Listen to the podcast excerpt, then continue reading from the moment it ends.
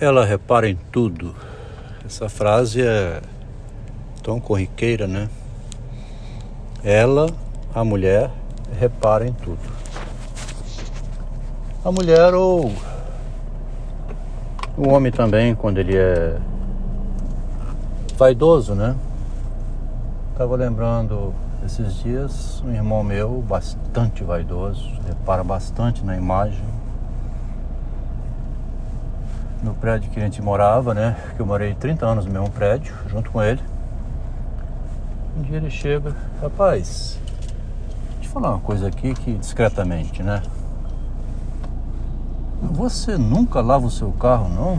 Não tem vergonha aqui no prédio, só tem carros elegantes,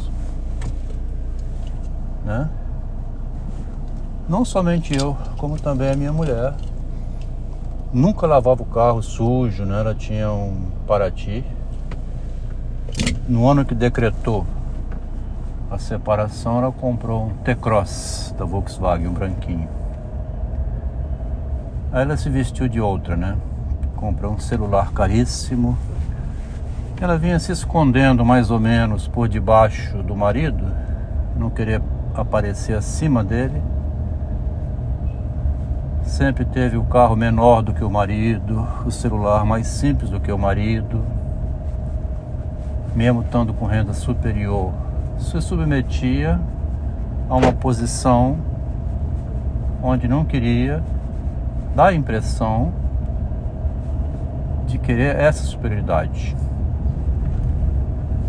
Ela tinha, na verdade, uma ambição de reconhecimento social.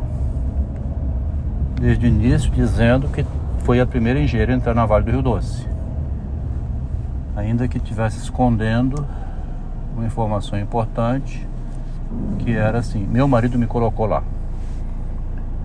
Então, importante para ela seria a intelectualidade, né?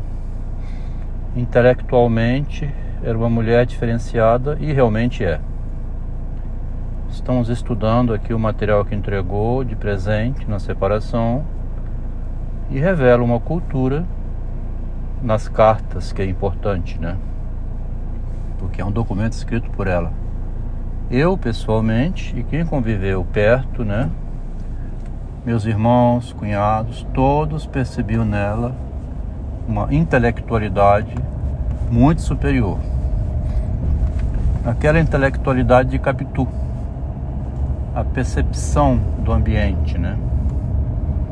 Aquele olhar de cigano, assim, que vira o olhinho para cá, vira o olhinho para lá, dá aquela varredura com o olhar e já compreende tudo. Quando as mulheres antigamente observavam assim na, dentro do salão, né, chegava alguém lá na porta, um novo, né, elas, é, o olhinho né, da mulher já vê uma nova pessoa chegando tira aquela fotografia, né? Então essa frase, ela repara em tudo, é no sentido de que a mulher, por uma precaução feminina, né? Se proteger até, tem uma percepção que eles dizem, os pesquisadores falam que ela tem uma percepção 360 graus do ambiente à volta dela. Tem medo quando anda sozinha, né? Evita andar no escuro, olhe na calçada quem vem no sentido contrário. Essas coisas que eu digo como homem, né? Nunca reparo. Né? Nunca reparo em nada sobre é, a aparência. O que eu reparo na aparência é se a pessoa se cuida, né? Tem que reparar se a pessoa se cuida conviver com quem não se cuida, quem se descuida completamente de si mesmo, né? Vai jogando pro azar, é meio difícil suportar isso, porque quando vem a tragédia, você já sabia antes que iria acontecer, né? Então esse texto em forma de áudio que eu iniciei agora é assim, ela repara em tudo, porque é horrível você conviver com alguém que repara em tudo muito embora aceite isso, né? A gente aceita. Mulher é assim mesmo. Reparava demais em mim, né? Aquela intelectualidade toda, toda a aparência que ela queria passar, inteligente, de perspicaz, ela é, via o oposto no marido. Homem direto, com frases secas de vez em quando, né?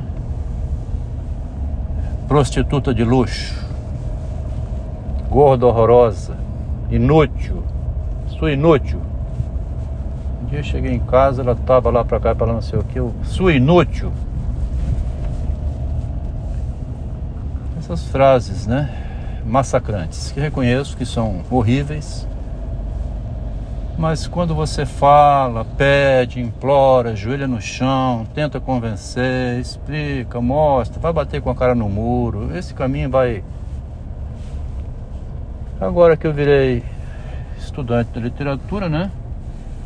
Me deparei com uma frase de Robert Louis Stevenson, que de vez em quando eu cito, que está no Médico e o Monstro, assim, ele diz que ele tentou salvar muita gente, mas a pessoa quer ir à morte. O autor, né? Então ele diz: Faço ah, não sei o que de Caim, deixo meu irmão ir ao inferno com as próprias pernas. Ficar avisando a pessoa que ela vai bater a cara no muro para se proteger, de um lado é bom e do outro é ruim, né? De um lado é bom porque ajuda ela a superar obstáculos sem quebrar a cara. Mas de outro lado é ruim porque ela tem que aprender com a experiência. Tem que deixar, né? Quando a gente vê que a pessoa seguidamente bate a cara e quebra a cara e está destruindo, ela não aprende nada com a experiência, né? Desde 2011 conduziu a mãe à morte, por exemplo, e foi repetindo. Não aprendia com a experiência. Supõe-se a necessidade de aprender com a experiência, né? Reconhecer os erros. Então, a ideia, ela repara em tudo, fez com que a minha mulher me levasse a um psicólogo em 1984, um ano de acompanhamento psicológico do casal. Eu não entendia o que eu ia fazer ali, o que que eu tinha que modificar, que eu não consegui mudar até hoje, né?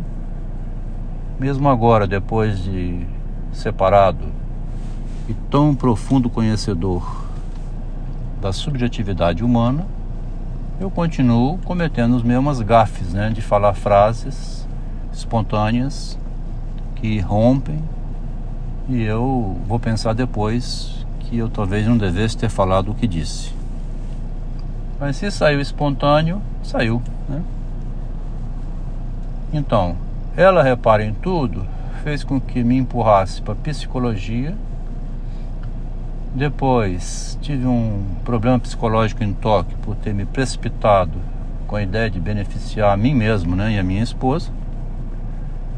E ela por trás, sem comunicar ao marido, faturou uma fortuna nessa ida ao Japão.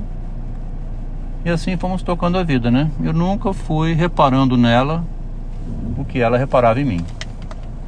Fui deixando ia conduzindo na vida prática, né? Eu nunca mandei fazer tratamento psicanalítico ou psicológico para modificar nada.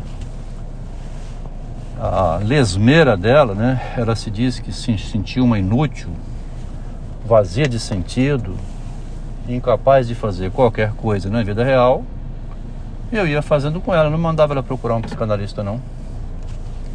Talvez devesse ter mandado, né? E deixado ela por conta própria. Vai para o inferno com as suas próprias pernas. Devia ter talvez feito isso. Mas aí prosseguindo, né, ela conseguiu me produzir aqui um surto psicológico. Em 2003, que eu fui então estudar psicologia. Dentro da sala de aula de psicologia, vinha compreender que os psicólogos não compreende, não aceita e detesta um Freud. Um dia dizendo, falei, engraçado, né? Lá na engenharia a gente valoriza o Freud. Ele é tido como um gênio. Aqui vocês estudando o Freud têm raiva dele, negam a sexualidade até hoje, igual negavam naquela época. negam a dificuldade humana de lidar com a parte íntima dele, né? Então falava isso em sala de aula. E uma coisa que eu sempre chamo atenção é assim, uma vez apontando para o quadro e perguntando a uma colega do lado, o que, que a professora escreveu lá, hein?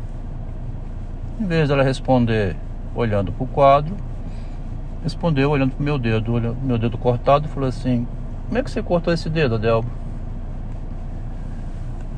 As estudantes de psicologia, todas elas extremamente incomodadas com a imagem, reparam em tudo. Uma outra um dia, você não tem outra camisa não, Adel? Você vem sempre com a mesma camisa. Você só tem um par de tênis? Quer dizer, estavam reparando no vestuário, né? Eu nem me lembro a roupa que eu ponho quando saio de casa. Nem me lembro. Aqui nas, nos meetings, né, que a gente faz aqui na videoconferência, de vez em quando uma comenta, você fica bem de rosa. Aquela camisa branca ficou ótima em você. Como se eu tivesse posto uma camisa branca para que reparasse na roupa que eu estava vestindo. Então, a ideia é, ela repara em tudo, a vaidosa, né, repara em tudo é que para a vaidosa ou para o vaidoso, a aparência é muito mais importante do que o conteúdo, né? Talvez por isso eu consegui tanto na minha vida. A aparência para mim era muito pequena em relação às conquistas. Muito mais importante para mim era a conquista da novidade, do avanço, do que a aparência não me incomodei nada de largar um, um, emprego na Vale do Rio Doce, onde eu era reconhecido como mestre, né? Engenheiro civil com mestrado em Tóquio. Larguei para ir vender cigarros, jornais, tomar conta de banca de jornais, empresa de táxi e ganhei muito mais dinheiro. A aparência era menor. Uma colega do grupo colocou assim: toda mulher quer um homem trabalhador. É isso. Que não liga para aparência, né? A mulher não quer um homem vaidoso, tudo bem vestido, de carrão, rebolando, lindo, snob para lá e para cá. A mulher quer um homem trabalhador. Que frase bonita, né? E que frase boa para terminar aqui este texto em forma de áudio.